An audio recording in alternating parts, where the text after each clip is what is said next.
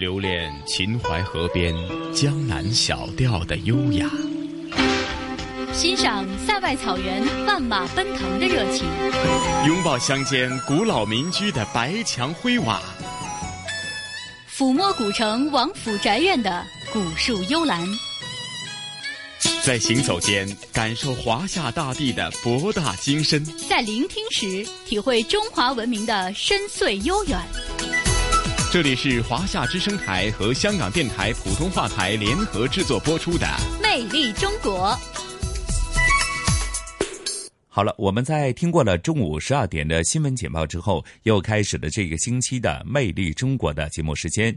收音机旁以及国际互联网上的所有的海内外的听众朋友们，大家好，我是来自香港电台普通话台的节目主持陈曦，欢迎大家继续收听我们这一星期的《魅力中国》节目。那提到咱们这一个星期的节目内容呢，那就是今年的专题系列《魅力中国城市新跨越》。今天带大家去到是由古称海州的连云港，那以。筑梦新思路山海连云港为题，那到底呢？连云港当前的发展的具体的情况是怎样的呢？同样以港字命名的城市，会否也跟咱们香港一样啊？在航运方面是有着非常重要的一个经济的主要产业之一呢？那另外呢？啊，到底连云港都有哪些人文历史以及当地的非常典型的一些风俗习惯呢？而且呢，听说呢，连云港还和古典名著《西游记》里描述的花果山有着密切的关系。那到底是怎么一回事呢？好，接着下来的节目时间呢，咱们就一起聆听，在刚过去的星期四，在当地的现场直播录音。我们有这一期《魅力中国城市新跨越》，筑梦新思路，山海连云港。聆听城市的声音，见证跨越的力量。魅力中国城市新跨越，黄海之滨，花果山下，西游开天地，山海相拥城。丝绸之路经济带，二十一世纪海上丝绸之路在这里交汇，以广阔豪迈的胸怀拥抱大海，以坚韧不拔的精神后发先至。城市新跨越，筑梦新思路，山海连云港。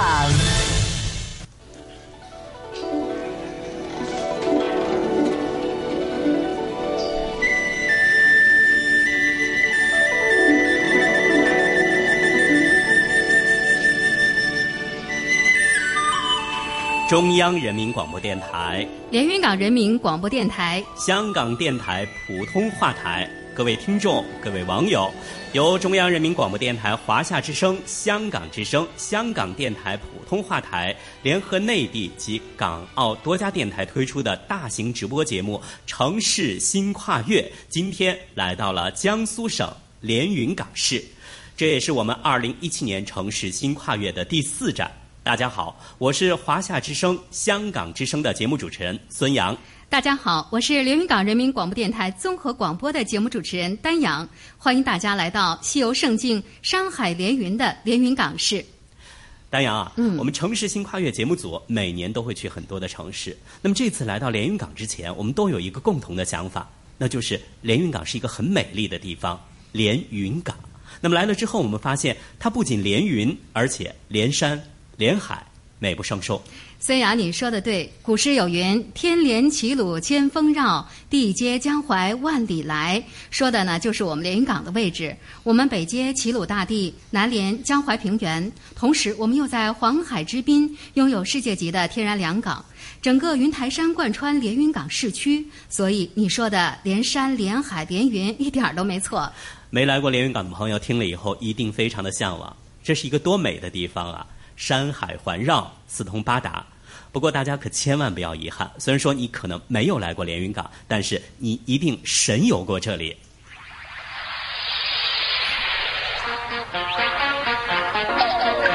对，大家听到音乐响起啊，一定就会想起古典名著《西游记》。这美猴王孙悟空的老家花果山就坐落在我们连云港。花果山呢，不仅是我们江苏的第一高峰，而且与《西游记》相关的故事啊，在连云港也是不胜枚举。所以说啊，连云港真是一个有山有海有故事的好地方。那么今天我们也给大家呃请来了两位重量级的嘉宾，来给我们介绍连云港的人文历史和今天连云港的新变化、新发展。好，首先呢，我们为大家介绍中共连云港市委常委、宣传部长滕文，欢迎滕部长。主持人好，各位听众大家好，我是滕文。美丽的连云港，欢迎大家的到来；热情好客的连云港人民，欢迎大家的到来。欢迎滕部长来到我们直播间。那我们今天呢，为大家邀请到的另外一位嘉宾是连云港市作家协会主席蔡继明先生，欢迎您。主持人好，各位听众大家好。连云港被称为西游胜境、大圣故里，这里不仅有美丽的风景，更有深厚的人文历史和故事，欢迎大家来连云港。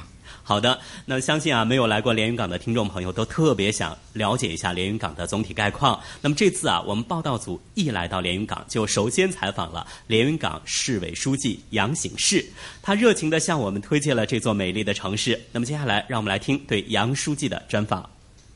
连云港呢是一座特色鲜明的城市，归纳起来说，我们有几个独特的优势：一是区位优势。连云港地处我们国家的沿海中部，是江苏的北大门。这里南连长三角，北接山东半岛，向东与日韩隔海相望，向西通过新亚欧大陆桥，与我国中西部以及中亚、西亚、欧洲相连，处于沟通南北、连接东西的特殊位置。自古就是陆上丝绸之路向东延伸。连接海上丝绸之路的重要门户。第二个优势就是港口优势。连云港港一九三三年正式开港，经过八十多年的建设发展，港口功能基本齐备，已经跻身世界级水平。第三个优势就是路桥优势。连云港处在沟通东西海陆转换的交通交汇节点上。一九九二年，我国陇海兰新铁路与哈萨克斯坦土西铁路正式接轨，标志着东起连云港、西至鹿特丹的亚欧交通大动脉全线贯通。连云港成为新亚欧大陆桥的东方桥头堡，服务中西部以及中亚、欧洲的功能作用得到进一步的发挥。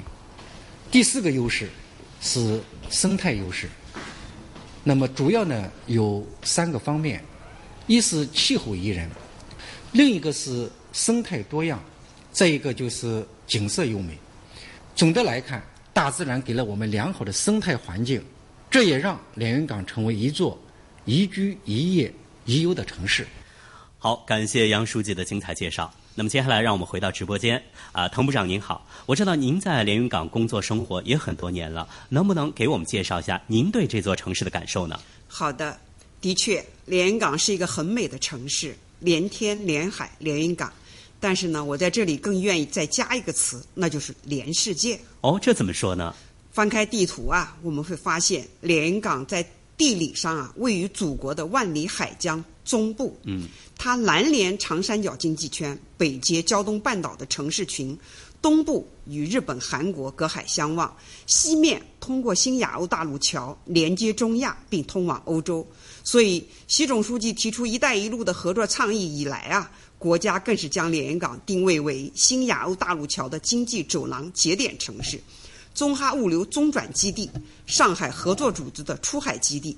江苏省委省政府呢，也将连云港确定为“一带一路”交汇点建设的核心区。和先导区。嗯，那么具体来说，我们想了解一下，作为“一带一路”上的关键点，我们连云港的优势体现在哪些方面呢？我觉得主要体现在三个方面，一个是航运，它通达全球。作为中国主枢纽港和集装箱干线港，连云港与世界一百六十多个国家和地区的港口开展了通航业务，近七十条航线覆盖美西、欧洲、非洲、地中海。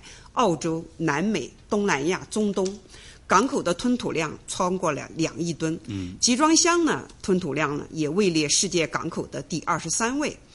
国内来说呢，随着连延铁路、连青铁路、连阳怀正、徐连高铁的开工建设，“十三五”期间，连云港将全面融入苏南地区的两个小时经济圈、上海的三个小时经济圈、胶东半岛的一个小时经济圈，大型的国际机场也即将开工建设。第二个呢，就是对外贸易方面。今年的七月份啊，连云港市的进出口总值达到了四十五点六亿美元，同比呢增长百分之十五。仅上半年，连云港对中亚五国的出口同比就增长了一点九倍，进口呢同比增长了六十九点六倍。第三个方面呢，主要是对外文化的往来。那么近年来，连云港女子民乐团作为连云港市的一张文化名片和使者，经常走出国门。对外交流啊，演出了八十余场次，足迹遍布欧亚非美北美三十多个国家和地区，广为传播中华传统和文化。与我们在教育方面啊，与哈萨克斯坦、吉尔吉斯斯坦等中亚国家开展了教育交流合作，专门设立了丝路。东方留学连港的市政府奖学金，吸引和奖励了一带一路沿线国家的一百多名留学生来连港交流学习。包括我们的媒体啊，通过多方面的合作，许多的节目报道也在国外直接落地。可以说，连云港正在敞开胸怀。那么未来呢，将以更加开放的姿态融入“一带一路”合作发展的新征程。嗯，谢谢滕部长哈。听您这么一说呀，我仿佛看到了咱们连云港巨轮出海的画面，非常壮观。呃，蔡继明先生，您呢作为历史人文的研究专家，如果让您也推荐一下咱们连云港，我非常好奇，您会从什么角度来说呢？我当然会从历史人文的角度来推荐连云港。嗯，连云港是一个历史非常悠久的城市。秦代的时候，连云港有四件大事，都与后来中国发生的丝绸之路相关联。第一个就是秦始皇派徐福出海，嗯，开创了中国出海探寻、陆上文明与海上文明交流的历史。第二个呢，就是秦始皇为了打通中国的西部到东海的通道，专门修了一条宽阔的驰道，相当于今天的高速公路，从长安一直通到了今天的连云港海边。第三个呢，是在这个沿海的岸边设立了古渠港，从此开始了港口的通商与通航。第四是在这个地方立了一块石碑，上书“秦东门”三个大字，表明这个就是秦朝的东大门。也就是从这个时候开始，连云港这个地方正式成为了当时的中国的东方之城。以上啊，这四件大事为上个世纪修建陇海铁路。以及从连云港通往欧洲荷兰鹿特丹的新亚欧大陆桥，奠定了历史的基础。嗯，您不说呀，我们还真不知道连云港这段很有故事感的历史呢。嗯，的确啊，连云港的这段历史值得大家关注和研究。刚才说的是秦代，而到了汉代，在古海州城边的孔望山的石壁上，出现了孔望山佛教摩崖造像。据考证，在中国。这个佛教造像比敦煌佛教造像还要早三百年呢，是中国大陆最早的佛教造像。所以啊，学者们认为，孔望山佛教造像表明有一个从海上传佛进来的海上丝绸之路。原中国佛教协会会长赵朴初曾经专门为此写过一首诗：“海上丝绸路早开，却闻此时正磨牙。可能孔望山头像，即见流沙。”白马来。到了唐宋时期，连云港海边的港口就已经非常繁荣。日本、韩国的许多客商都是通过这个口岸与江南富庶之地建立了商贸联系，所以才有了后来的孙中山先生三次到连云港进行考察，并在他就任临时大总统的第一部建国方略中，就把连云港的港口设计为中国东部的重要港口之一。好，谢谢蔡主席的精彩介绍。那么接下来啊，让我们跟随我们记者的采访，实地去看一看我们连云港在“一带一路”当中的重要作用。听众朋友，我是央广记者陆伟，我现在站在新亚欧大陆桥东端起点，也是我身旁这条陇海铁路的起点。一辆火车满载货物，将要从中国运往哈萨克斯坦。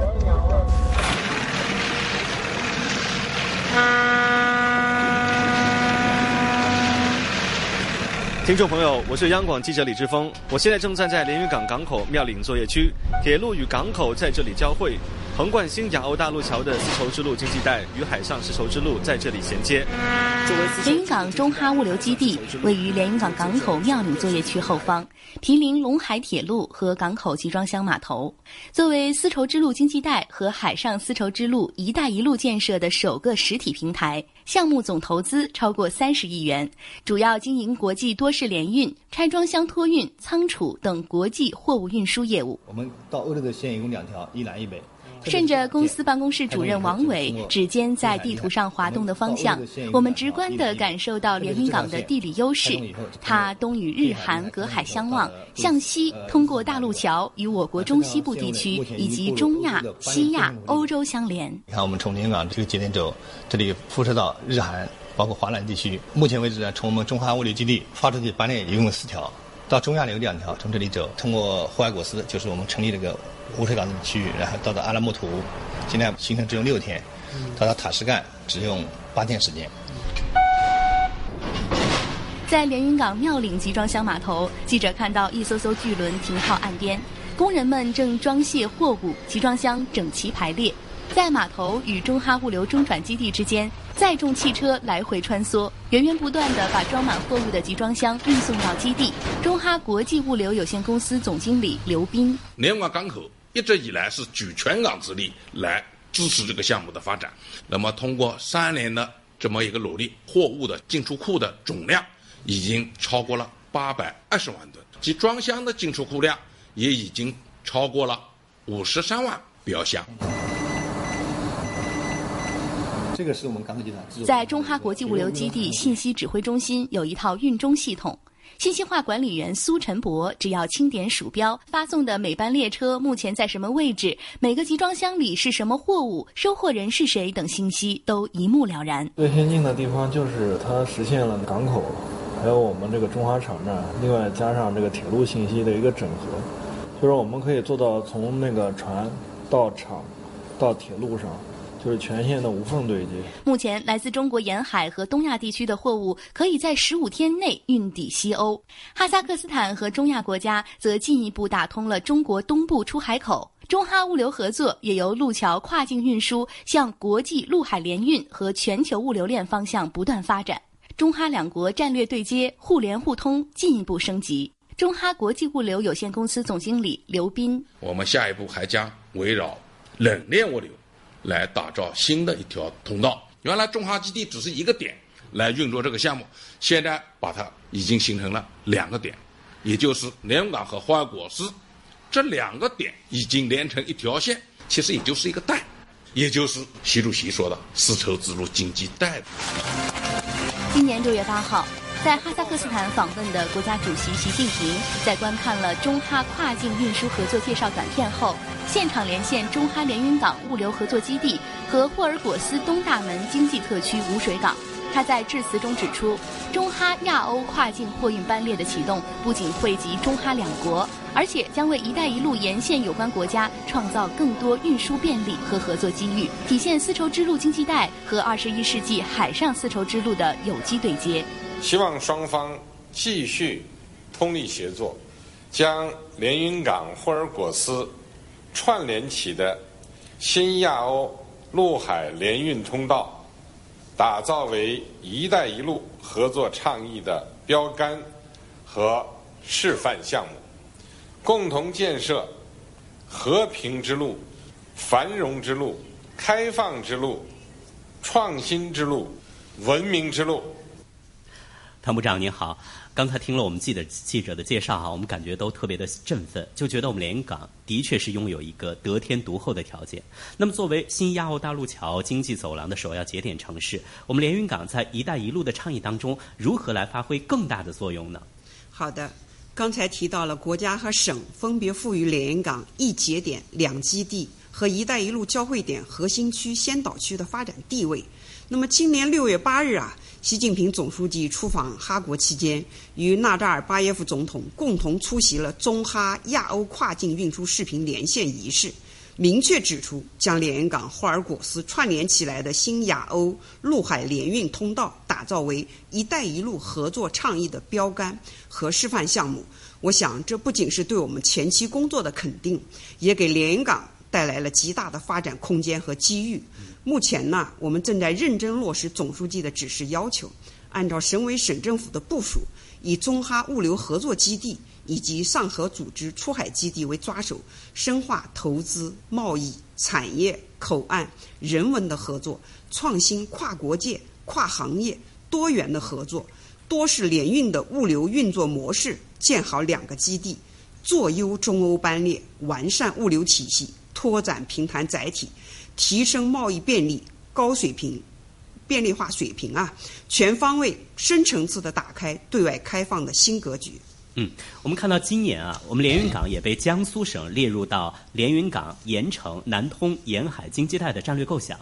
我们想问一下，这对连云港来说是一个怎样的机遇呢？那么今年五月呢，江苏省委书记李强在苏北发展座谈会上提出了一加三的功能区的战略构想。我想，这是推进江苏区域统筹协调发展的一个重大的举措。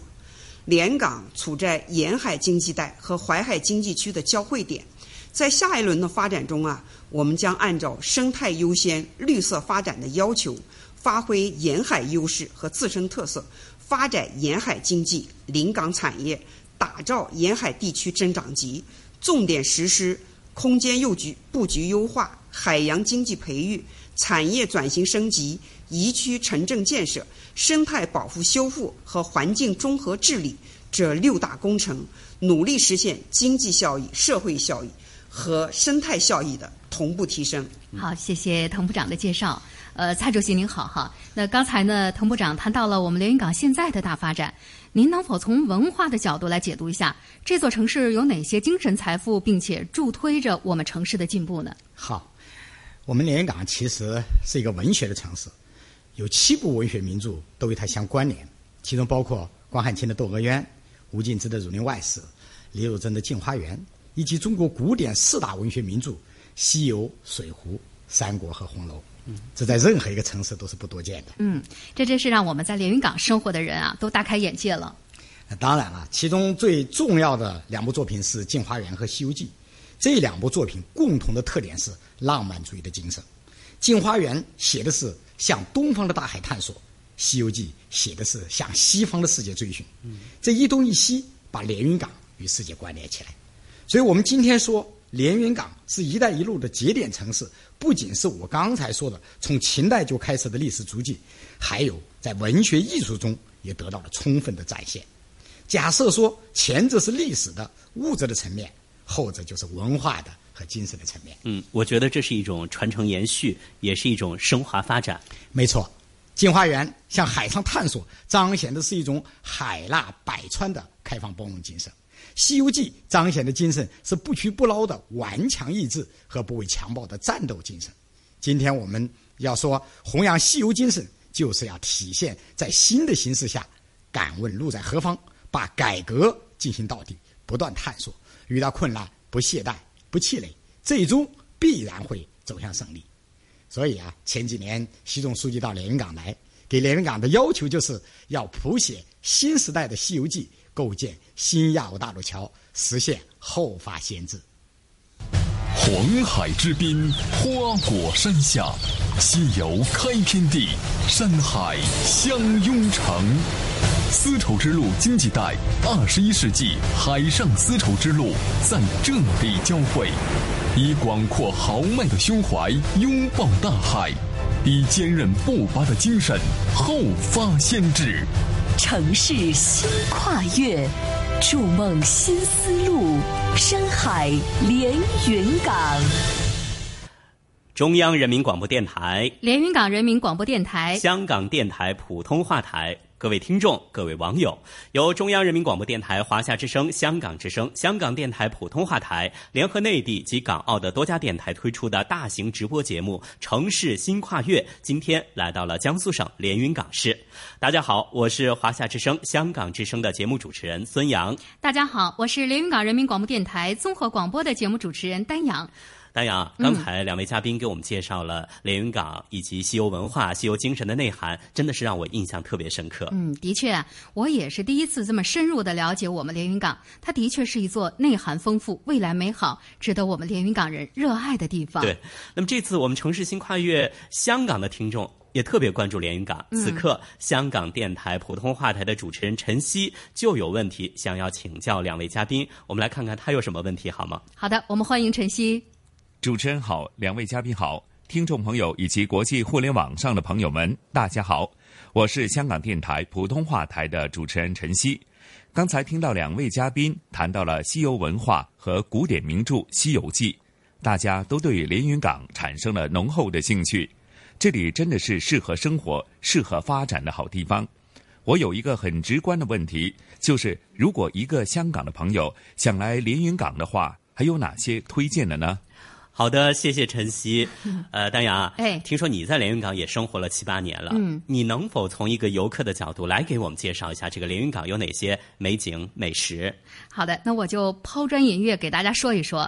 绵延近两百平方公里的云台山风景名胜区，贯穿市区，山在城中，城在山中，造就了连云港山海岛港相得益彰、一张水秀山清浑然一体的怡然风光。嗯，其中啊，这个海拔六百二十四米的花果山玉女峰啊，是江苏省的最高峰。七点六七平方公里的东西连岛是江苏第一大岛屿。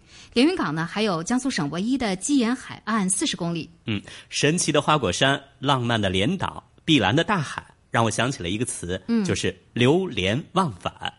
连云港的连，对啊，我当年啊，就是因为喜欢这座城市而留在这里生活的。嗯，真正的流连忘返是吗？对对，没错。这个今年啊，连云港啊，呃，现在也是中国优秀旅游城市、中国最佳旅游的目的地。花果山景区呢，也已经被打造成国家五 A 级的旅游景区。西游胜境、山海连云的旅游形象，也让海内外的宾客是流连忘返啊。呃，我们连云港呢，还有好多好吃的，你比如哦说赣榆的对虾、梭子蟹。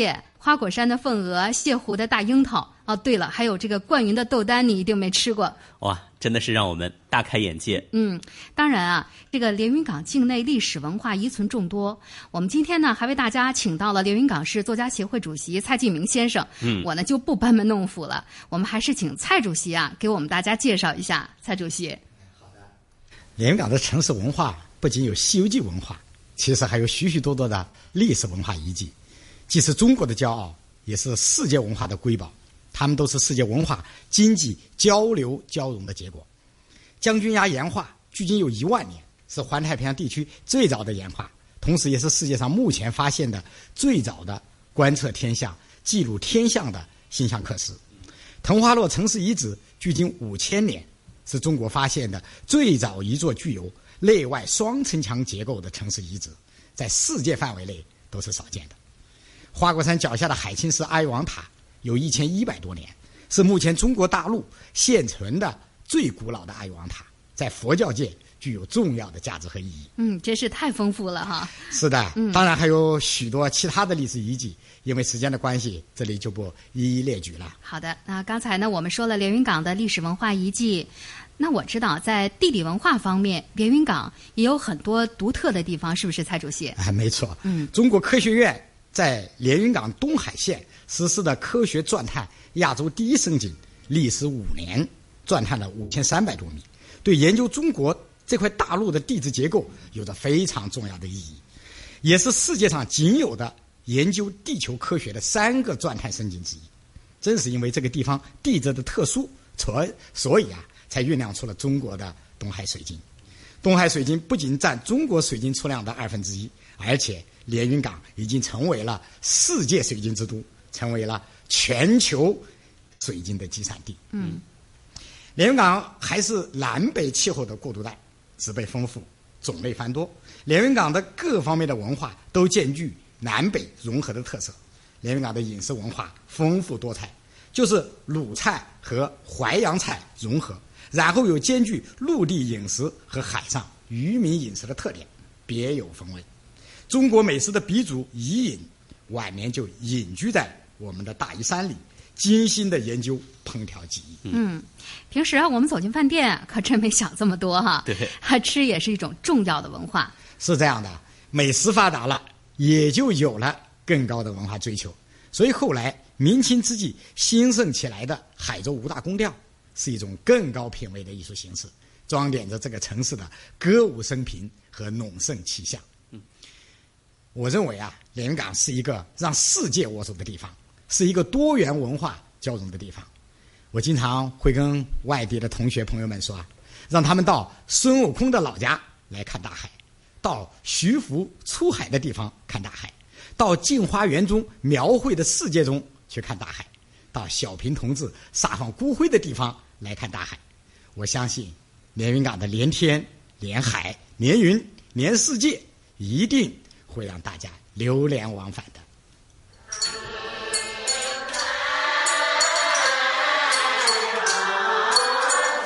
循着阵阵的吟唱声，我们来到了连云港市内陇东社区。一个老旧的二层小楼前，这里是一个小曲堂。七十九岁的国家级非遗传承人刘长兰在这里教唱海州五大宫调。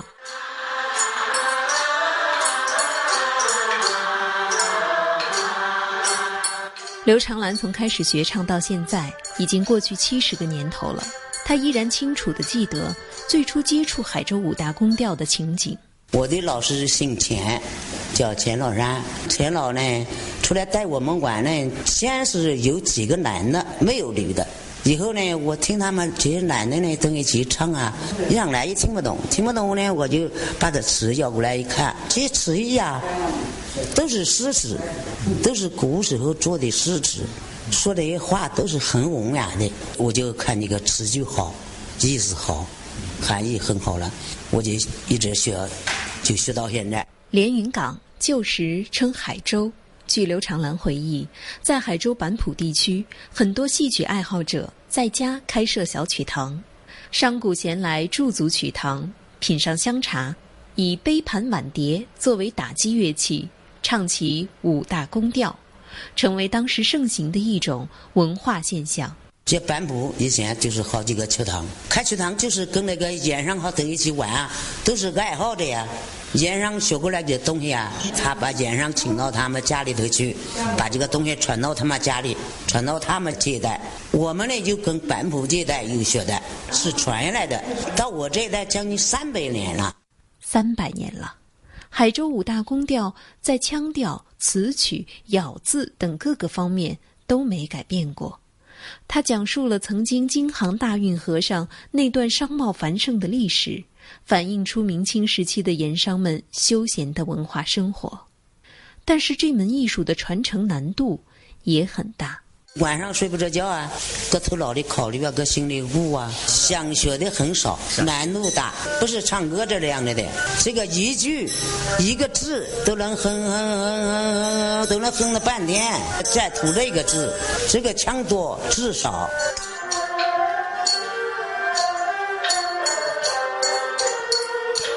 二零零六年五月二十号，海州五大宫调经国务院批准。列入第一批国家级非物质文化遗产名录。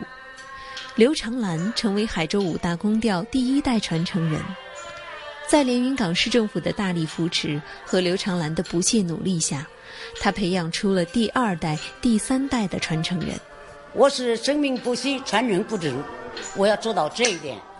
这我要替我老师完成心愿。我老师在世的时候就害怕五大宫调失传，我说老师你放心。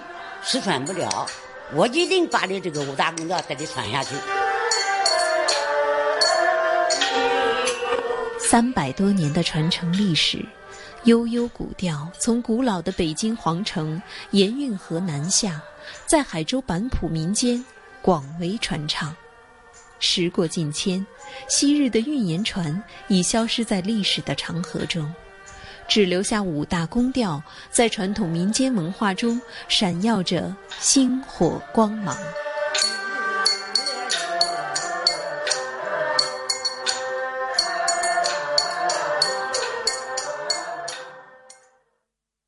黄海之滨，花果山下，西游开天地，山海相拥城。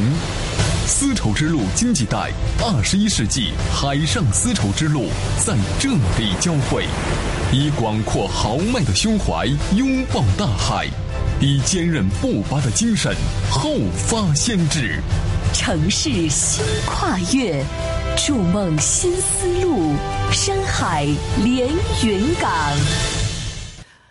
中央人民广播电台、连云港人民广播电台、香港电台普通话台。各位听众、各位网友，由中央人民广播电台、华夏之声、香港之声、香港电台普通话台联合内地及港澳的多家电台推出的大型直播节目《城市新跨越》，今天来到了江苏省连云港市。大家好，我是华夏之声、香港之声的节目主持人孙杨。大家好，我是连云港人民广播电台综合广播的节目主持人丹阳。刚才我们听了蔡主席的介绍。以及对连云港的历史的报道，真心觉得连云港是一个很有历史、很有故事的地方。嗯，其实呢，说起故事啊，我觉得我们连云港今天的故事应该更精彩。嗯，我知道你说的是连云港今天的发展，对吗？对。嗯，我们中央台的记者这几天其实也走访了很多连云港的地方，他们对连云港今天的经济发展也有很多的感受。让我们来听听他们的采访报道，好吗？好的。国内第一家将注射剂规模化销往欧美日市场的中国制药企业，国内碳纤维市场占有率排名第一的企业，水晶储量国内第一的地方。谈到连云港，你知道在这片沃土原来孕育了国内的三个第一吗？江苏恒瑞医药是我国医药创新的领军企业。公司制定的创新加国际化的发展策略，引领着企业不断为中国创新药走向世界探路。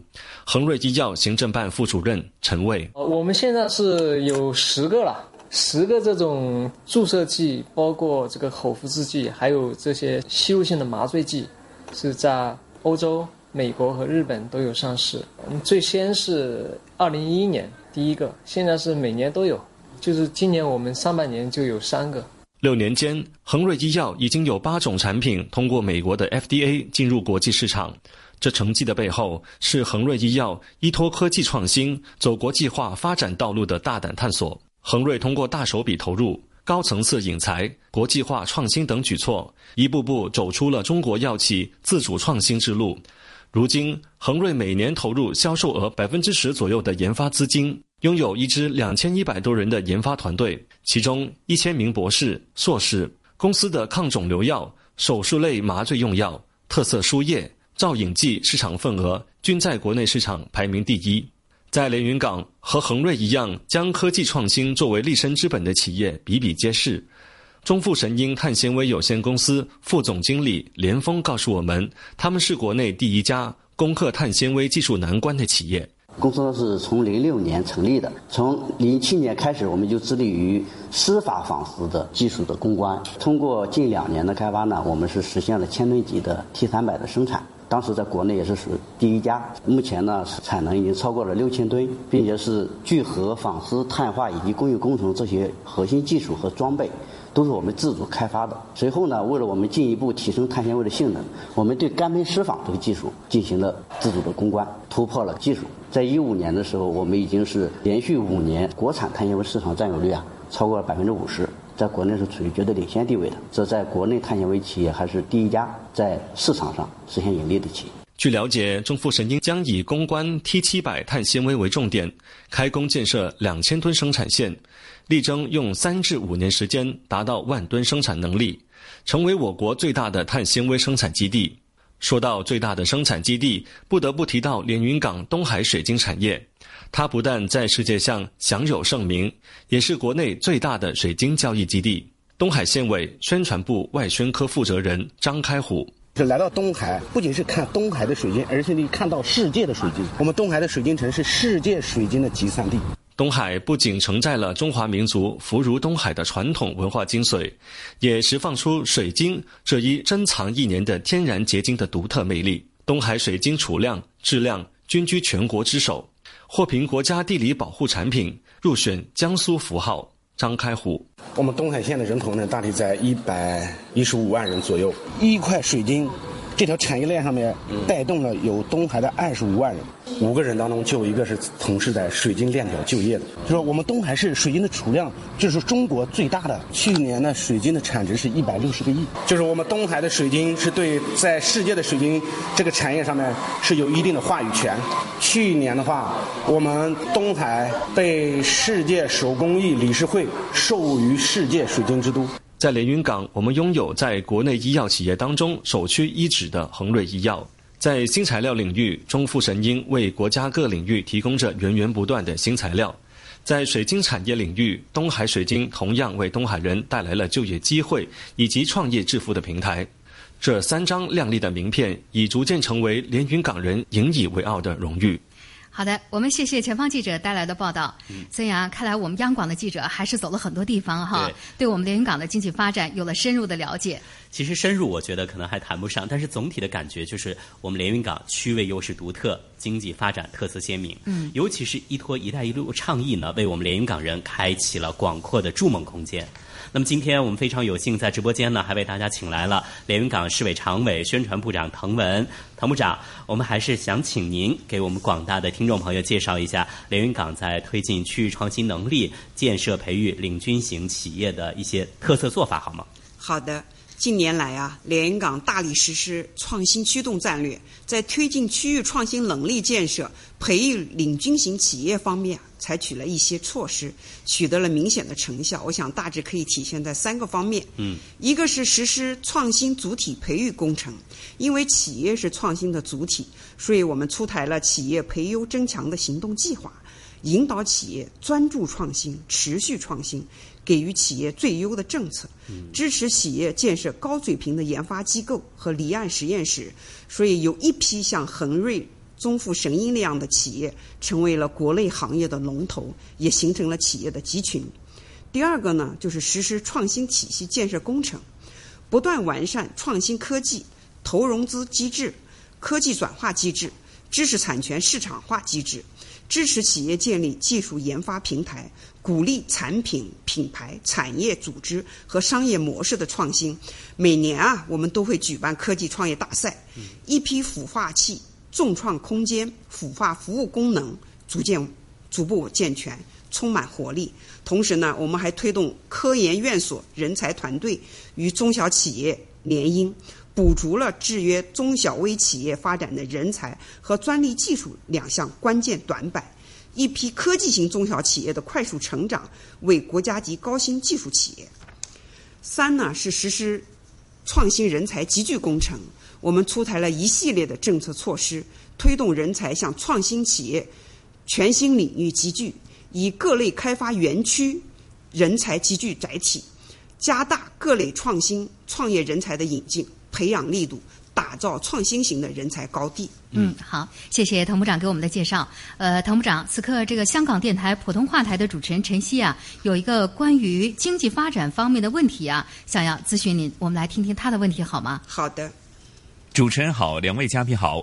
刚才听了很多关于连云港的介绍，我们都觉得连云港是一个非常有吸引力的地方。同时，我也发现。香港和连云港呢，都是以港命名、以港兴起的城市。目前，香港的服务业已经是占到了经济的百分之九十以上。我想请问一下，连云港经济发展是否也有一些新的方向呢？和港澳地区企业的合作会有哪些空间呢？谢谢晨曦的提问，也感谢港澳及珠三角地区听众对连云港的关注。连云港拥有良好的产业发展本底和生态发展本底。目前啊，连云港一港四区组合大港的格局已经形成，新材料、新能源、新医药和高端装备制造三星一高产业稳步发展，基础系基地型的临港大工业迅速兴起，这些都是连云港发展的基础和方向。同时呢，我们还保有优质的生态资源。可以说是平原、大海、山川齐备，河浦、丘陵、滩涂、湿地、海岛俱全，山海港城相依相拥。那么，省十三次党代会作出的生态优先、绿色发展的部署啊，在今年五月十日召开的苏北发展会上啊，省委省政府要求我们做苏北发展新路的探索者，为此呢，连云港市委市政府也制定了关于生态优先、绿色发展的实施意见，以产业优化、增长协调、环境优美、城乡宜居、百姓幸福为目标，以创新驱动发展为动力，深入实施产业强势战略，加快转变发展方式，努力走出具有连云港特色的生态优先、绿色发展的新路。嗯。呃，滕部长，其实我们来之前啊，也采访了一些香港的朋友，他们比较感兴趣的呢，还是我们连云港的创业和发展的环境。您给我们介绍一下好吗？好的，这个改革开放以来啊，在连云港全面开放的这个过程中间啊。港澳地区呢，一直是我们关注的重点。我在做海珠区区长的这时候啊，也多次赴港澳这个推荐我们的城市。嗯。那么目前呢，港澳地区在我市的这个投资的企业啊，占了我们全市外来投资企业的四成以上。那么从实际利用外资来看呢，我们也超过了六成。所以在进一步的发展过程中间呢，我们也还将充分借助香港这个投融资的平台啊，来。助推我们连港市实体经济的发展，同时呢，我们也要积极的学习香港服务业的发展，在港口路桥领域啊，扩大与香港企业的合作。同时呢，我们也可以通过呃澳门呢推进与葡语国家商贸服务的合作，借鉴澳门旅游产业的经验，通过加强合作啊。来这个提升我们旅游产产业的品质和层次。刚才您说到的这个软环境的这个问题啊，我想是这样子的：城城为民建，市为民享。我们的城市啊，不仅要满足人们基本的物质需要，还要促进人的全面发展、社会文明程度的提高。嗯嗯，好，非常感谢滕部长给我们做的介绍。我们接下来的时间继续我们今天的城市新跨越。黄海之滨，花果山下，西游开天地，山海相拥城。丝绸之路经济带，二十一世纪海上丝绸之路在这里交汇，以广阔豪迈的胸怀拥抱大海，以坚韧不拔的精神后发先至。城市新跨越。筑梦新思路，山海连云港。中央人民广播电台，连云港人民广播电台，香港电台普通话台，各位听众，各位网友，由中央人民广播。由中央人民广播电台、华夏之声、香港之声、香港电台普通话台联合内地及港澳的多家电台推出的大型直播节目《城市新跨越》，今天来到了江苏省连云港市。大家好，我是华夏之声、香港之声的节目主持人孙杨。大家好，我是连云港人民广播电台综合广播的节目主持人丹阳。丹阳啊，嗯，通过刚才的节目，其实我们可以做一个总结。我们连云港啊，不但是一个很美丽的城市，同时还是一个蓬勃发展的地方。是这样，对我来说呀，更是有切身的感受哈。你看，我的家在北方，来到连云港之前啊，我还有各种担心，比如说气候不习惯呀，生活不方便。可是来了之后，我觉得这一切都这个担心啊，都是多余的。还是那句话，流连忘返，对吗？没错。好，这样啊，一个小时的直播时间真的是非常短暂哈。这眼看节目就接近尾声了，真是有点依依不舍。的确是这样。那么，通过这几天的采访，我们深深的爱上了这个连山、连海、连云、连世界的城市。我们也期待连云港的明天会更加美好。那么，下面啊，我们将会通过记者的采访，来听听连云港市委书记杨醒世如何为我们描绘连云港未来的发展蓝图。下一个阶段呢，将是连云港发展的重大机遇期、产业爆发期、特色彰显期。我们将深入践行创新、协调、绿色。开放、共享五大发展理念，充分发挥区位独特、资源丰富、生态良好等优势，加快推进港产城融合发展，努力把连云港建设成为国际化海港中心城市。我们将高标准建设城市基础设施，加快对城市轮廓、建筑界面、建筑密度、风格色彩的控制引导。